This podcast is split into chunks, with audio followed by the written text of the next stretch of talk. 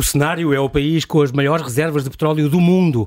A Venezuela poderia ser um dos países mais ricos se não fosse a permanente crise política, económica e social desde a morte de Hugo Chávez há nove anos. Em 2019, a inflação chegou a 1 milhão por cento e detém a maior taxa de homicídios, violações, assaltos e violência do mundo. Lá vivem cerca de 225 mil portugueses e mais de 1 milhão de luso-descendentes, o segundo maior contingente na América, logo a seguir ao Brasil.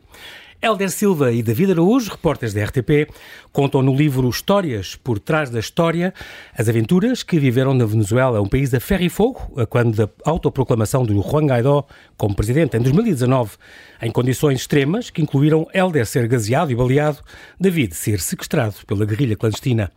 Olá, Helder, e olá, David. Olá, boa noite e obrigado pelo convite. por ter aceitado este convite. Bem-vindos aqui ao Observador. É um prazer estar aqui com, com, com vocês. Eu vou, vou começar pelo Vizelense, o repórter Vizelense. Nasceu em Guimarães, mas é Vizelense, de, de alma e coração. Sim, sim, o Helder Silva.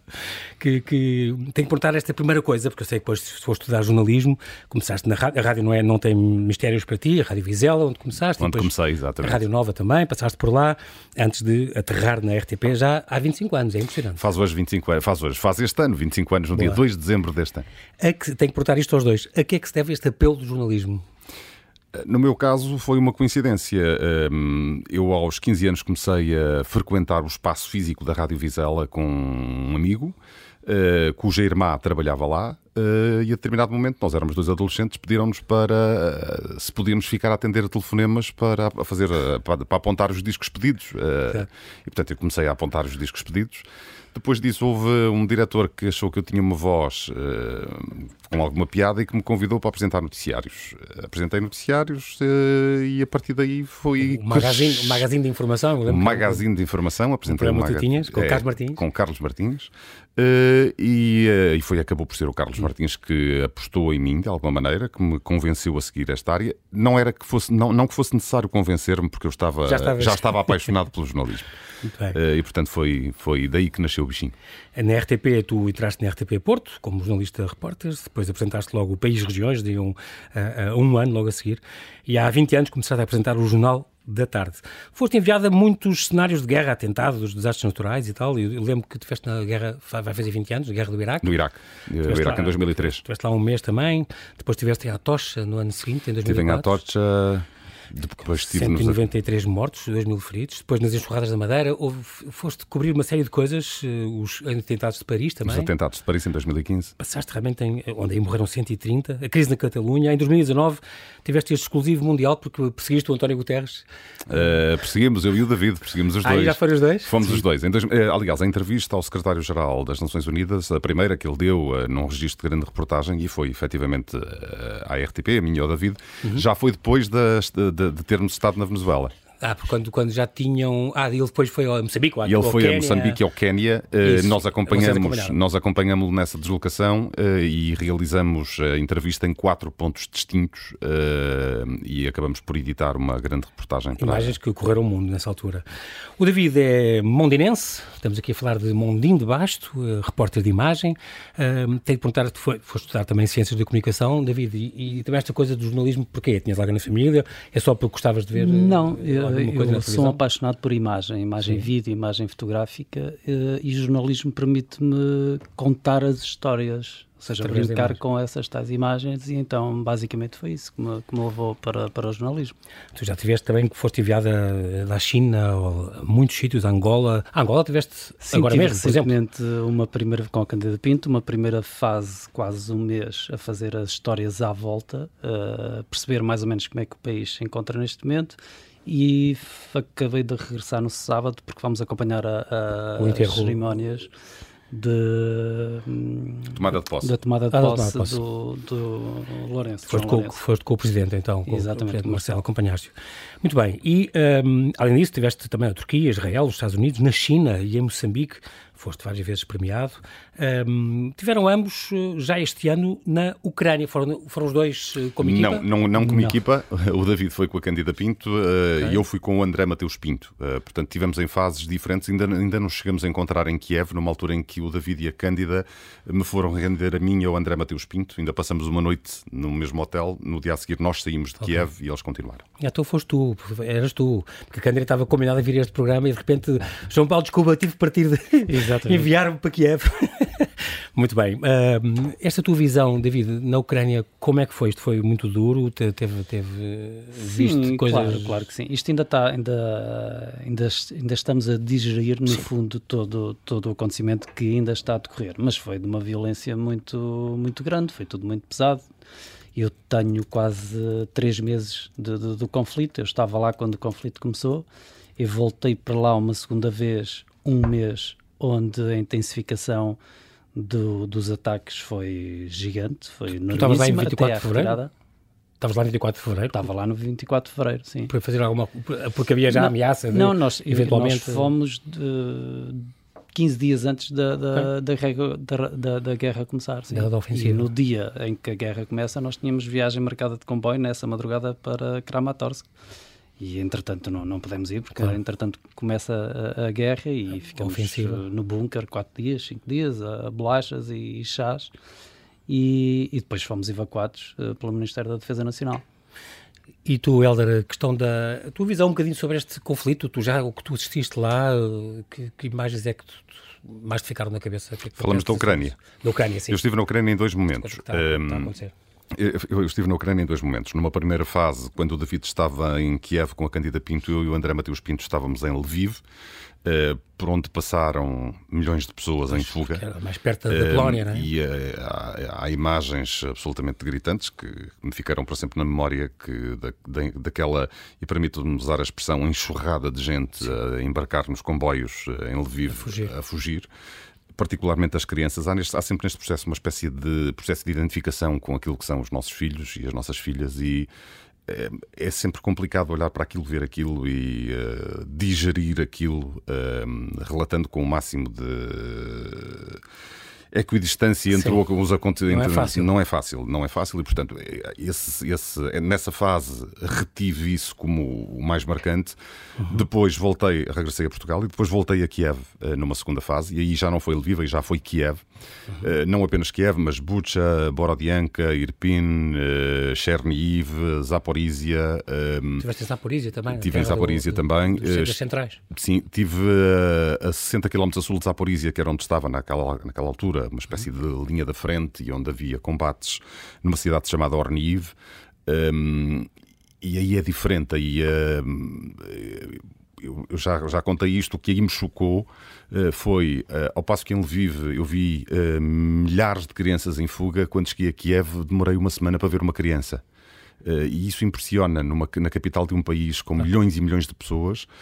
primeiro, impressiona parecia que estávamos a ver imagens do confinamento, havia pouquíssimas pessoas na rua. Na rua claro. uh, e quando nos deslocávamos na cidade, as poucas pessoas que haviam na rua não se via uma criança, via-se os parques infantis completamente desertos. desertos. Uh, isto já para não falar nas localidades que ficam em redor da capital, essas que falei, a Pucha, a Irpino, uhum. não se viam crianças. Porquê? Porque as crianças tinham fugido todas com as mães e as avós e, uh, e os pais tinham ficado para lutar. Em Bucha, por exemplo, descobriram aquelas valas e aquilo está tudo a ser investigado, uh, questão é, de crimes de guerra. Sim. Estavas sim. lá ou soubeste não, disso? Estava no momento em que foram descobertas as valas comuns uhum. e, e, e, quando foram descobertos os corpos espalhados pela cidade, estava lá o David e a Cândida. Eu fui uh, na semana imediatamente a seguir, eles voltaram nessa semana. Quando eu fui a Bucha, uh, já fui numa fase em que já não existiam os corpos na estrada, mas já era possível falar com as pessoas e, e pô-las a falar sobre aquilo que aconteceu. Sim. O que eu acho que na, na, altura em que o David e a Cândida lá esteve era mais difícil porque as pessoas estavam ainda muito retraídas, retraídas e, e fechadas. Traumatizadas, digamos. Sim. David, foi, foi essa parte marcou também? Sim, marcou, marcou imenso, claro que sim. Uh, não que nós, nesta profissão e ao longo destes uh, eh, 22 anos de profissão, uhum. já, já, já vimos muita coisa pela frente. De facto, não foi a questão de, de, de, de vermos os corpos na rua, mas de facto a dimensão o número de, de, corpos espalhados na rua, a, a escala, Sim. as pessoas, os silêncios, o uh, cheiro, o cheiro Uh, era tudo muito. Foi tudo muito. Intenso. A, a partir daquele dia uh, da visita à bucha, a guerra para nós teve, foi diferente. A luz do quarto nunca mais se apagou. Uh, e foi vivida de uma outra maneira porque foi o primeiro contacto com aquilo que nós não sabíamos que estava a acontecer, porque nós uhum. não víamos os bombardeamentos, nós ouvíamos. Nós Sim. víamos os militares, mas não os víamos a disparar. Nós ouvíamos a guerra, ouvíamos. Foi o primeiro, foi o primeiro momento em que se viu. É, foi o eu acho que foi o primeiro momento em que se viu o, o impacto, o horror, o horror e o impacto real que a guerra estava a ter. E, portanto, desse ponto de vista, para quem lá esteve e sentiu isso, há de ter sido uh, uma coisa talvez brutal. A, sim, a imagem sim, talvez dureza, mais. Dureza, e é engraçado teres falado disso, Helder, porque a questão da, das crianças, porque é curioso, este vosso livro da Venezuela é dedicado, e eu reparei nisso, tenho cinco mulheres e eu pensei, ou, ou miúdas, eu calculei que fossem vossas filhas, porque eu sabia que vocês ambos tinham filhas e, portanto, só filhas, e as mulheres é dedicado a isso. E depois, mesmo nestas, a, a ler isto, percebem, por exemplo, que ao ver as crianças ir àquelas cantinas sociais e, e o comedor e, e as pessoas que, que dão tudo para vocês estarem bem, porque são forasteiros e vão contar a história, são pessoas importantes para isso e trazem-vos aquelas Coca-Colas. É verdade, eu esse acho, foi um eu momento... acho que é isso, ia chorar. Não, esse foi, esse foi um momento. E um vocês bocadinho... até depois deram aos miúdos, porque realmente Sim, quem, são vocês, um... quem somos nós? Claro, isso claro. foi um momento assim um bocadinho inaudito. Isso aconteceu na maior favela do mundo ocidental, na maior favela da América Latina, que é Petare. Uh, e onde não se entra desprotegido, sou pena de não sair. Uh, e, portanto, nós tivemos que medir bem os passos que dávamos para conseguirmos efetivamente ir a Petare. Uh, e quando fomos a Petare, fomos efetivamente recebidos em dois comedores, duas que cantinas é sociais. É a maior favela do é mundo maior, ocidental, é? É a maior favela do é mundo ocidental, Latina, sim. sim. e no segundo comedor, nós fizemos questão, a determinado momento, de ir visitar a casa porque para além de mostrar as cantinas sociais, eu a determinado momento achei que era preciso mostrar como é que aquelas pessoas viviam, a casa daquelas pessoas. E acabamos por descer uh, à casa de uma das moradoras que tinha três filhos, uh, e no regresso à cantina social estava imenso calor, estava muito quente, nós estávamos com sinais evidentes de transpiração e as senhoras do comedor, com toda a boa vontade, foram buscar eh, duas Coca-Colas e ofereceram-nos duas Coca-Colas e nós olhamos um para o outro, nem, nem foi preciso, nós não falamos, não Sim, dissemos nada falamos, um ao outro. Não. Exato, não foi preciso. não, não foi preciso. Não, não. Era um luxo né, era, naquela circunstância. Não, não é? e então nós demos aos meninos para. Impressionante. É, estas crianças só faziam uma refeição por dia. Nós temos uh, grande reportagem suficiente ou é sempre preciso mais? É sempre preciso mais. Eu acho que é sempre preciso mais. Só que é uma é coisa difícil, que não investe, é, é, é, difícil investir É nisso. difícil em televisão. Uh, ou seja, o que eu quero dizer é uma reportagem de informação diária tem habitualmente um minuto e meio, dois minutos, três uhum. minutos, quando muito. Uh, aprofundar um tema neste espaço temporal Sim, é muito é, difícil. Claro. E, portanto, faz falta grande reportagem no sentido de mostrar, de aprofundar os temas. Isso faz falta na televisão. Uhum. Isso, isso, faz falta. Claro. Com uh, seriedade, Uh, com verdade, com rigor uh, e não de uma forma atamancada, como uh, em algumas circunstâncias às vezes Sim. acontece, não apenas aqui, mas noutros países, na Europa e no mundo. E, portanto, um, ehm, é preciso investir mais nessa área, mas é um investimento custoso. Portanto, não é uma coisa que se faça ao de leve, vamos dizer assim. Exatamente. Quero perguntar só uma coisinha antes de arrancarmos mesmo para a Venezuela, antes de partirmos para a Venezuela.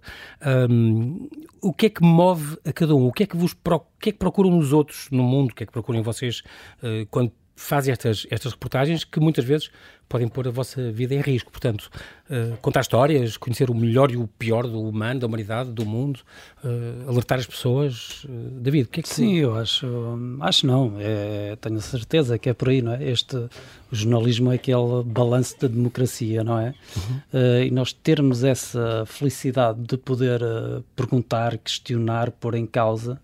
Uh, faz, faz, faz-me sentir realizado, não é? Acho que, que, que no jornalismo é, está essa essência, é essa, vive disso. Uhum. Acho que é por aí. Helder, o teu jornalismo então ainda é útil.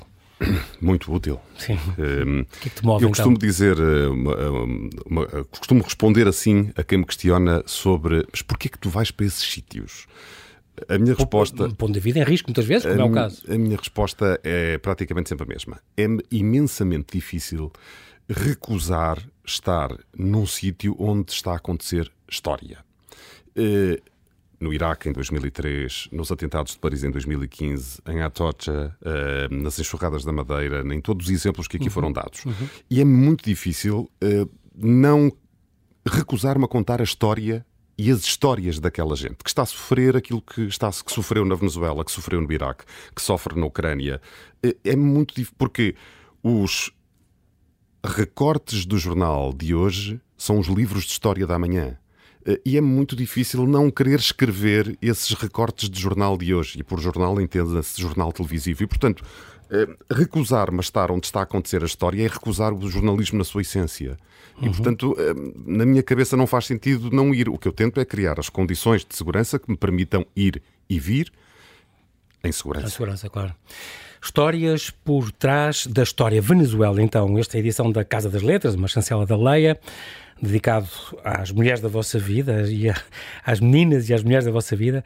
Vocês, uh, foi lançado aqui também na Feira do Livro em Lisboa e depois na Livraria Latina, no Porto, este livro. O lançamento, eu lembro que o Carlos Daniel fez uma, um, vosso colega, fez, uh, fez esta referência a, uh, só, só vê-se que este livro foi escrito e foi vivido por alguém que ama muito o que faz. E eu acho que ao ler isto tem mesmo que se amar muito o que faz, o que se faz para, para estar nestas condições e, e assistir uh, a isto.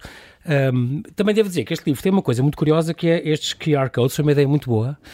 Tem 15 capítulos e ao fim destes 15 capítulos tem um. Nos capítulos que. Eh, nem todos os capítulos deram origem a uma reportagem. Nos capítulos que deram origem a uma reportagem, uh, o capítulo termina com, efetivamente com esse QR Code. Basta apontar a câmara do telemóvel uh, para o QR Code uhum. e ele abre imediatamente a reportagem. Que, uh, é uma ideia que, que, foi, que esteve na origem desse, desse, desse capítulo. Mas, portanto, este livro são, não, são histórias que ficaram um bocadinho na sombra? São. São histórias que ficaram na sombra, são a forma, relatam a forma, por exemplo, como é que chegamos a Caracas, uh, num país que, na, numa uma, a capital de um país que naquela altura estava praticamente fechado à imprensa internacional, portanto, todos os jornalistas estrangeiros uh, que eram, uh, que aterravam no aeroporto de Maiquetia, no aeroporto de Caracas, eram deportados, uhum. e nós tínhamos que arranjar forma de chegar a Caracas não aterrando no aeroporto de Caracas. e, portanto... Vocês tinham que ir até com disfarce, não, não dizer que sequer que eram jornalistas. Não, nós não dissemos que eram. Como eu era professor, mas isso saiu-nos saiu-nos na hora. Isso saiu, nós não tínhamos combinado isso. Uh, o, e o engenheiro Ele tu, disse que era o David disse, respondeu que era engenheiro, disse que era professor. Um, na verdade, eu não menti. Porque estavam a deportar tudo o que era jornalista. Estava, estava, estava. Ou então tinham de ter autorização do Ministério da Informação. Do Ministério da Informação e, e, não estavam a dar naquela altura. Claro. Portanto, a única forma que nós tínhamos de entrar era aterrar na Colômbia, viajar desde Bogotá até ao estado do Amazonas, no sul da Venezuela, e, atravessar o rio Orinoco uh, de barco e aí sim, em Porto Ayacucho, que é, é a primeira cidade, era a primeira cidade venezuelana do outro lado do rio, sim. aí sim arranjar quem nos levasse até Caracas.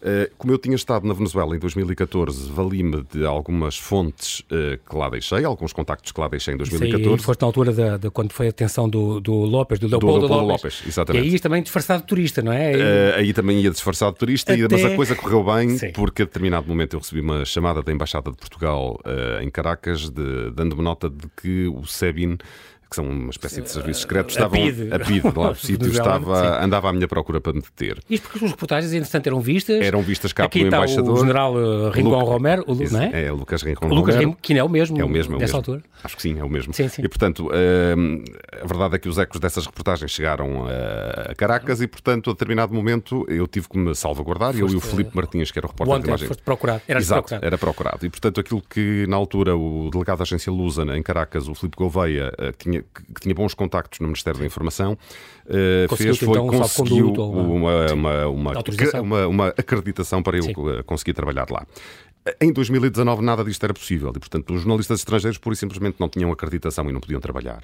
Uhum. E, portanto, nós tivemos que fazer essa viagem de mais de 40 horas pela savana colombiana, uh, atravessando territórios indígenas, uh, com índios com setas apontadas à cabeça. Pois foi, houve uma altura que vocês tiveram isso mesmo, foi, parou o carro tivemos e, mesmo, e tiveram não sei quantos, 20 miúdos sim, e, sim, sim, a maior parte eram, a maior parte eram, eram jovens. Com setas envenenadas, atenção, tu na, questão de poder Na parte, na, na ponta tinha um veneno letal. Como usava os na, na, com o curar. Na, na, Exatamente. Matava Pronto, eu tive a curiosidade de pegar sem tocar na, na, Pôs na, na, ponta, na seta, ponta. Sim, no, mas não tivemos uh, a coragem de fazer uma coisa que devíamos ter feito, porque estaria no livro, que é tirar uma fotografia com eles. Uh, na altura falhou isso. Nós devíamos ter pedido pois. para tirarmos uma fotografia com eles. Mas eram índios da Amazónia mesmo, daquela, é, daquela zona. É revoltados, porque com certeza que eram esquecidos e que eram completamente uma revoltados. Portagem Estava outra cara, portagem, não é? Não, não, não. E pagamos, pagamos portagem para atravessar o território deles tivemos que pagar 30 dólares para atravessar o território Sim, a indígena. mais cara. A, a, a portagem, não, isso foi o nosso motorista na altura disse, esta é a portagem mais cara da Colômbia.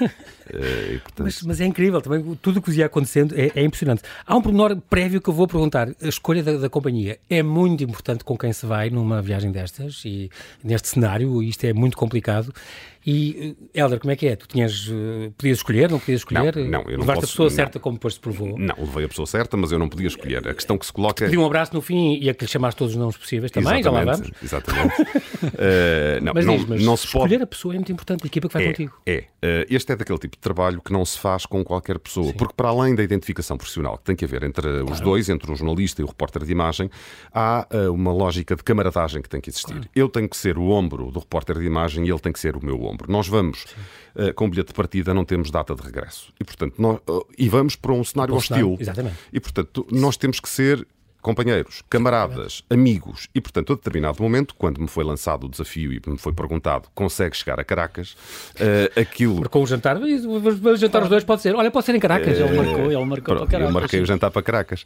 Pronto, aquilo Exato. que eu disse às chefias uh, que me lançaram uhum. esse desafio foi eu só vou se for com uma de três pessoas que identifiquei. E disse, só vou com A, B ou C. Sim, exatamente. Pá, e uh, a escolha recaiu no David. Uh, e, e, eu, e, nós tínhamos combinado um jantar. Sorte, perdeste tu. Uh, e nós tínhamos combinado de jantar os dois. E eu mandei-lhe uma mensagem que dizia: Olha, uh, marquei o jantar para Caracas, não te importas? e ele depois logo, que é extraordinário. Claro, não, mas ele, ele nasceu com o verbo ir, portanto ele está sempre disponível. Ele está Exatamente, sempre incrível. Até entrar no país foi, foi muito complicado. Consegue chegar a Caracas, é uma coisa que as pessoas, quando lerem, hoje vão perceber. Um, entraram então disfarçados como, como turistas, demoraram dois dias de uma viagem quase sem dormir, uma viagem complicada, que era, poderia ser quase mil quilómetros, podia demorar 19 horas, demorou 40. Um, tem esta cena dos índios que, que, vocês contaram. Os meios que vocês levavam da vida eram muito pouquinho. Vocês não podiam levar câmaras de televisão, vocês iam Sim, disfarçados, não é? Nós, tu levaste trabalho... o quê? Microfones? Um não, telemóvel? Era o telemóvel, um, um auricular de fio e um gimbal. Um, um gimbal é aqueles estabilizadores do, dos telemóveis, não é? Imagem, sim, sim, Muito bem. E a GoPro. E a GoPro tu tinhas, usavas no boné também? No, no capacete, exato. Sim. No capacete, só e pronto, isso, só sim. isso. Porque vocês podiam ser revistados, e foram revistados algumas vezes. Sim, porque nós não podíamos entrar, não é? Uh, daí esta viagem toda, estas horas todas, este, e não podíamos ir pois, dar bandeira. Descaradamente, exatamente. exatamente. Uh, uh, muito bem. Esta, para atravessaram esta savana colombiana este do, do, e o estado do estado do Amazonas, mesmo pertencente à Venezuela, onde o Exército de Libertação Nacional, as, as, as FARC, os dissidentes das dissidentes das FARC, das Forças Armadas Revolucionárias da Colômbia, Exército do Povo, um, que é considerado uma organização terrorista por, por imensos países, uh, começar pelo, pelo, pelos Estados Unidos, a União Europeia, uh, o, insurgentes, a Venezuela chama-lhes insurgentes, não é? O Chávez rejeitou essa, essa, classificação de terroristas, o Chávez na altura. Um, estas fronteiras eram todas muito diluídas e muito complicadas de atravessar. Muito diluídas, muito complicadas, e a determinado momento damos nota, damos, damos conta de que, que inclusive, uh, o Exército de Libertação Nacional tem uma base em território venezuelano, pois não é apenas colombiano. milícias uh, Ou seja, exatamente. Uh, em território da no, o, o, o, Estado do Amazonas, àquela claro. data, Sim. completamente toleradas, àquela data o Estado do Amazonas era controlado pelo Exército de Libertação Nacional. Nós, quando perguntamos a uma das pessoas que acabou por nos ajudar e que não está, cujo nome uhum. que nós chamamos no livro não tu é o nome, proteger não é o nome real. A gente ajudou, obviamente. Exatamente. Portanto, a pessoa que nos ajudou lá e que acabou por nos levar a Caracas, uh, essa pessoa uh, contou-nos um episódio que de resto é relatado no livro e que tem a ver com a forma como a segurança era feita ali. Uh, não era a polícia que prendia os homicidas, não era a polícia, era a lei da bala, olho por olho, dente por dente. E, portanto, uh, coincidiu com a nossa passagem pela, pela cidade de Porto Ayacucho, que é a capital do estado uhum. do Amazonas, Uh, Souberam daquele miúdo? O homicídio de um, de um jovem de 16 anos que tinha participado. Uh, participado no homicídio do sogro da pessoa que nos estava a ajudar. E, portanto, nós deparamos com aquela realidade. Aquilo, tínhamos pois acabado de entrar na Venezuela e levamos com aquilo de chofre, tínhamos uma missão, chegar a Caracas. Uh, Aquilo, aquilo, e depois é... num jantar dizem este miúdo vai ter que morrer. Este miúdo vai morrer esta noite. Há um mês ou não sei o é, quê, na morte, do, morte do... é, Quando essa informação nos, nos, foi revelada, eu na altura até confesso que Achaste, achei sou que, eles armar. Ah, bravata e tal, isto Sim. pode ser aqui uma bravata e não, não é nada, não, de certeza que não vai acontecer nada. A verdade é que na, na madrugada a seguir nós já íamos em viagem rumo a Caracas, uh, o telefone dessa pessoa tocou uh, e... Uh, foi um telefonema muito curto, muito, uh, muito rápido, e ele desligou a dizer já está, já, já morreu. Mataram-no em cama Mataram no quarto. No quarto. E vocês assistiram também ao longo que iam passando por este país, onde um, estou a pensar lá, lá parada, estou a pensar nestas mulheres que vendiam o próprio cabelo para, para comprar comida, com certeza. Comida, medicamentos, uh, bens de primeira, Aquela segunda, mãe terceira. Com, com, a, com a neta, neta. ou com a neta, era, neta, era a avó e a neta. Que, que não aceitaram, o cabelo dela era muito curto, era. mas vender para comer. As, as jovens que se prostituíam em, em troca de, de, de, uma embalagem de ibuprofeno, as famílias que comiam diretamente do lixo, uh, um, o bairro de La Lucha, onde vocês passaram, uh, estas pontes que vocês também uh, atravessaram, aquelas trocha, trouxas eram aqueles caminhos. Trochas, são os caminhos Trocha. ilegais.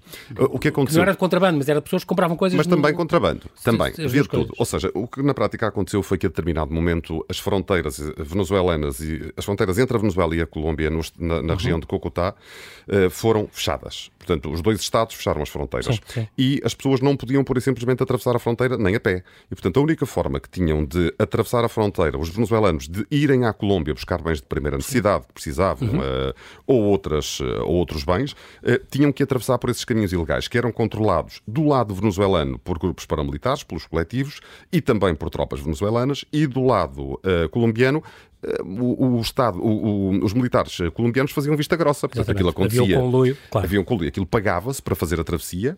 Uh, aconteceu, não raras vezes, que os venezuelanos atravessaram a fronteira, foram à Colômbia, à região de Cocutá, comprar o que tinham para comprar. Quando regressaram, uh, os militares colombianos deixaram-nos atravessar. À chegada à Venezuela, uh, os coletivos, por simplesmente, roubavam tudo aquilo que as pessoas Sim. levavam e, portanto, voltavam para casa com uma mão cheia de nada este outra, outro facto. Nós agora vamos passar dois ou três fatos que vocês viveram lá. A entrevista ao Juan Guaidó, foram a segunda televisão, depois da BBC. Segunda televisão europeia, sim. A, a, conseguir uma entrevista com ele, que lá aconteceu, cheio de peripécias que vocês contam no livro, é um bocadinho para as pessoas comprarem, acabou por não ser naquele dia, foi no dia a seguir. Um, El Ninho era o nome. O nome, nome de código dado. No, El Ninho vai ao pediatra. Era. Muito bom. Este, este, e aqui isto, conta isto no livro e a, e a conversa com ele. Um, tu, Helder, sempre com aquela preocupação de ter o outro lado da história, o que é, o que é curioso. Tínhamos a Márcia tinha ordem, tenta arranjar uma, uma entrevista com o Maduro. Temos que ter. Uh... Temos que ter. Nós tínhamos que dar sempre as duas partes. E nós lá estávamos impedidos de o fazer, porque no, no momento em que nos aproximássemos uh, de alguém próximo do regime, imediatamente eram deportados. Éramos detidos, deportados. Aliás, como aconteceu eh, com o Jorge Ramos, aquela entrevista famosa. do Jorge Ramos. Ah, que é durou 17 minutos, até ele dizer isto. Até ele dizer e, e, ficar com as cassetes. Esta entrevista e... não está a servir ninguém, nem a ti, nem a mim, e, e foi-se embora. Um, cenas de terror que vocês viveram, uh, absolutamente, uh, já contaram essa do miúdo. Uh, aquela entrevista ao, ao Che Guevara de Caracas, o Humberto Lopes, que é uma coisa extraordinária, e as fotografias que mostram. Este livro, devo dizer que está muito bem ilustrado, também tem uma série de fotografias. Tem 56 fotografias, se contarmos com a capa e com a contracapa, são 60. 60. E tem a fotografia do uh, Che de Caracas, que é o Humberto Lopes, que é um luso-descendente que nunca veio a Portugal. Ah, ele é luso-descendente, isso é, não sabia. É luso-descendente, nunca veio a Portugal. Uh, e, uh, e, é a reencarnação viva uh, física e, e ideologicamente de Che Guevara, quer dizer, um homem... Sim, completamente. Vale, vale, vale, muito a pena ler esta história deste, deste líder dos coletivos, destes grupos paramilitares fiéis ao regime de Maduro. Vocês chegaram a temer com certeza pela vida, tu chegaste a receber mensagens um bocadinho ameaçadoras, aliás é crime, tiveste depois reportá-las com o uma, de, uma dessas mensagens está aí no livro também. Sim, que tu fotografaste e que, que conta aqui consta aqui e, e que eh, foi concedida depois queixa à, à Judiciária, porque isto faz parte, é um crime, claro. Uh, e és identificado numa fotografia de uma manifestação. Com uma seta apontada seta, à cabeça. Olha, tu se tens respeito pela vida e tal, não. Há gente capaz de fazer desaparecer sem deixar rastro. Além, David, que muitas vezes também vos diziam não, não, não fotografes, não, não, não apanhes a minha cara. Isso aconteceu outras vezes? Sim, isso acontecia com muita Com medo das represálias? Eh, sim, claro que sim, claro que sim, porque não, as pessoas não, não, olhavam... Não hagas imagens a minha Sim, era numa situação de conflito, no país em que, em que está em conflito, uh, todo o elemento estranho é incomodativo. Claro. E então nós, com equipamento... Vocês não querem pôr em risco ninguém, obviamente. Então Muito bem, chegamos a esta chamada que está aqui um dia em que o, que o Helder estava calmamente, a, calmamente, de uma maneira de dizer, porque o cenário é, é, é, complicado, tudo ali à volta é sempre complicado naqueles dias. Atender uma, combinar uma coisa com o RTP, uma chamada que não durou mais de um minuto ou um minuto e meio, de repente estava de costas para o David, o David de repente desaparece. E o David é levado, é sequestrado um, e e aqui está, esta, está este relato, este pequenino relato que diz só uh, desapareceu. Ele tentou, claro, o Helder 27 vezes uh, tentar falar, falar, com ele sem conseguir. E à 28 tentativa, e agora estou a ler aqui na contracapa, diz ele atendeu finalmente. O David perguntou, ninguém sabia dele, claro. E, mas tu já tinhas uma suspeita de alguma coisa não, sim, não, sim. não correu bem, ele não me ia, não me ia não Como é atender. É durante Sim. 27 tentativas. Uh, autorizaram então uh, o, David a falar ao telefone desde que falasse espanhol. Ele estava, tinha sido levado pelos coletivos, provavelmente. Sim, é? pelos grupos paramilitares. E, e atendeu e, o, e disse o David, sim, quando atendeu, portanto já em, em, e aí ela estranhaste por ser em, em castelhano. castelhano. E uh, em milésimo segundo percebeste. E ele só perguntaste, foste apanhado pelos coletivos? Sim. Uh, eles estão armados? Insististe. E ele, sim. E a chamada caiu. Aí caiu o teu coração, caiu-te tudo. Caiu, é, dizer, eu acho que lhe caiu mais a ele do que a mim. Sim, uh, caramba. A partir do momento em que foi levado por eles. Mas né? ele é um coração mole. É um, não, mas essa parte eu posso contar. Dizer, eu, já, eu já, já, hoje disse, e é verdade, o nome do meio dele é David Abracinhos Araújo. Portanto, ele é uma ele tem um coração gigante, ele tem um coração gigante. de guerra é impressionante. Não, tem um coração gigante. Aliás, a história da forma como esse rapto termina é uma coisa uh, única. Única, só, só, só possível para a pessoas que têm um coração do tamanho dele. É, é, é preciso ver também que eles foram ver-te, David, foram, eles queriam saber o que é que tu tinhas. Eh, deixa ver as fotografias, deixa ver o que tu tens. Levaram-me, não é? E tu tiveste pessoas. uma sorte também ao mesmo tempo, David, Sim, porque uh, conseguiste fazer qualquer coisa. Uh, uh, aquilo, e a esta distância aquilo correu muito bem. Estamos cá e estamos pois claro, claro, está bem, óbvio. Mas, obviamente, que aquilo podia ter muito mal porque aqueles meninos não, não eram de brincadeira. Todos tatuados, armados, não sei o quê, pegam armado, em ti e claro, levam-te? Sim, e levam-me. Entretanto, eu dei o telemóvel, dei a GoPro, dei a mochila e dei montanhas de cigarros. Uh, para criar o, o, o tal... Alguma empatia. alguma claro, simpatia. Claro. E, e, foram, foram ali uns momentos muito, muito delicados uh, e em que no final... Conseguiste discretamente tirar, apagar umas fotografias e quando estavas distraído com outra coisa? Numa das chamadas em que o Helder me faz, uhum. depois dessa primeira do relato na, uhum. na contracapa, na contracapa. Uh, eu não, aquilo que me estava efetivamente a preocupar era a aplicação onde eu tinha as fotografias e vídeos que fomos fazendo durante Sim, aquele claro, mês, claro. Né? que me podiam comprometer, comprometer de alguma maneira e a partir do momento em que eu consigo apagar aquilo, já foi, já mais comecei calma. a relaxar um bocadinho mais e a falar com ele, pronto, a dizer que pá, vocês têm um país maravilhoso, mas isto é tão bonito e vocês andam aqui em guerra e até me raptaram. ele agora ri ele sofreu as estupinhas, como claro, sabes. Claro, sim, e depois, claro, quando sim. finalmente ele ligou-te outra vez e tu conseguiste falar aí, a dizer, e depois sim. ele perguntou, quanto tempo é que achas que vais ficar aí? E tu para trás, olha quanto tempo é que eu vou ficar Não, mas... mas eu acho isso extraordinário. Não, mas, mas foi, é essa mesma, é essa mesma imagem. Nós, nós estávamos sentados um ao lado do outro e eu perguntava-lhe sempre, posso atender? E ele, sim. Pode atender? Sim, pode. Sim, claro. E eu falava e ele perguntou-me então quando não sei o quê. Uh, quanto tempo? E eu, ah, daqui a uma horita ou meia Sim, hora. Ou uma foi uma hora, assim. foi uma hora. Uma hora. Uh, e tu disseste para ele uma hora. E desliguei o telefone e, e, continuamos ali na conversa e tal. Portanto, Aliás, ele, ele, teve, ele ficou em amena cavaqueira com o Raptor. Pois. Portanto, havia uma espécie de líder dos coletivos, não é? Uhum. Que, que, era o tal que o queria encapuzar, sendo que o Raptor que estava ao lado dele nunca o encapuzou. Sim. Foi o tal Raptor que ele deu tabaco e, portanto, Sim, criou empatia uhum. com o uhum. Raptor. Não e, conseguiu apagar as tais imagens e, e, e vídeos uh, e depois... Eh, inclusive, uh, desculpa, inclusive esses tais membros do SEBIN, da Polícia Secreta. Venezuelana, uhum. fomos abordados, ele, o raptor, foi abordado duas vezes uh, quando lhe perguntava se eu, se eu causava algum problema. Exato. E ele sempre disse que não. Primeira vez disse que não, não eras, a segunda não vez disse que não. Um raptado perigoso. E depois leva-me uh, para o meio da floresta outra vez. E eu vou atrás dele, costas, a pistola no bolso e tal. E, e pronto, até determinada altura que ele diz: Podes ir? Podes ir. E, e acompanhou-te? E eu abraço o senhor. E, e ele deu um abraço. E ele deu um abraço ao raptor. Daí já estavas a vê-lo? Não, não, não, não. não Isso ainda não. Não, ainda não. Só tu é que, é que farias uma coisa dessas. Uh, uh, é óbvio, quando, quando ele apareceu e finalmente o Helder uh, te viu, chamou-te todos os nomes que nós aqui no ah, Observador não, não podemos dizer. Mal educado. Insultei-o tanto que isso está no livro, mas depois andaram uns metros e depois tu pediste um abraço. Sim, e abraçamos. Foi a, desca a descarga. Abraço, um Foi. abraço de vida, sim, claro que sim. Nós vamos ter que, que terminar. Neste livro uh, não cabe tudo, mas uh, ficaram muitas histórias por contar. Algumas, não, não direi que. As mais o importantes estão aí. O, o principal. É como é, exatamente. Uh, o, o, principal está aí. Muito como é bem. é evidente, haverá sempre outras histórias que ficaram para contar, mas não, não. Nenhum de vocês voltou como partiu. David, esta frase está aqui também, uh, numa, Sim, numa frase que o tempo acabou, o que é que Sim, claro que mudou sim. muito em ti? É, eu acho que nos tornamos efetivamente melhores pessoas sem o querer naturalmente, não é? Porque uhum. quem vivencia este tipo de situações duras de, de, das pessoas, uhum. das vivências naquele país, da falta de liberdade, a, a opressão, é, é, muito complicado. Ah. E nós tentamos fazer algo, não é? Uh, por aquilo e eu acho que é inevitável, os, as pequeninas coisas tornam-se ainda mais pequeninas. Sim, é? relativizamos. relativizamos claro, imenso. Claro. Eu acho que é isso, é, é enriquecedor. É isso. O que é que nós aprendemos? Aprendemos a relativizar é. e a dar uh, aos pequenos problemas que nós temos uh, a importância que eles têm pequenos. Fica aqui esta, esta grande força também para a Venezuela. Eu sei que na apresentação do livro tu depois encontraste alguém que tinha sido um dos vossos contactos lá, e, mas que não pôde identificar e tu também não querias marcá-lo ali. Identifiquei. Foi muito bom, esperaste que aquilo tudo acabasse, vocês hoje tiveram muita cabeça e muito importante isso. E depois então conversaram já livres de, de qualquer de serem apontados e serem vistos. Muito bem, nós infelizmente na rádio é assim, tu passaste para a rádio também sabes como é que é, o tempo voa. É, foi um prazer, grande prazer falar com vocês. É, muito obrigado pela vossa disponibilidade, Helder Silva e, e David Araújo. Oxalá voltem com mais histórias, mais reportagens que nos mostrem o mundo, o lado melhor, o lado pior da humanidade. Nós estamos para estarmos bem informados, para sermos pensar mais e fazer melhores escolhas no futuro. Muito obrigado.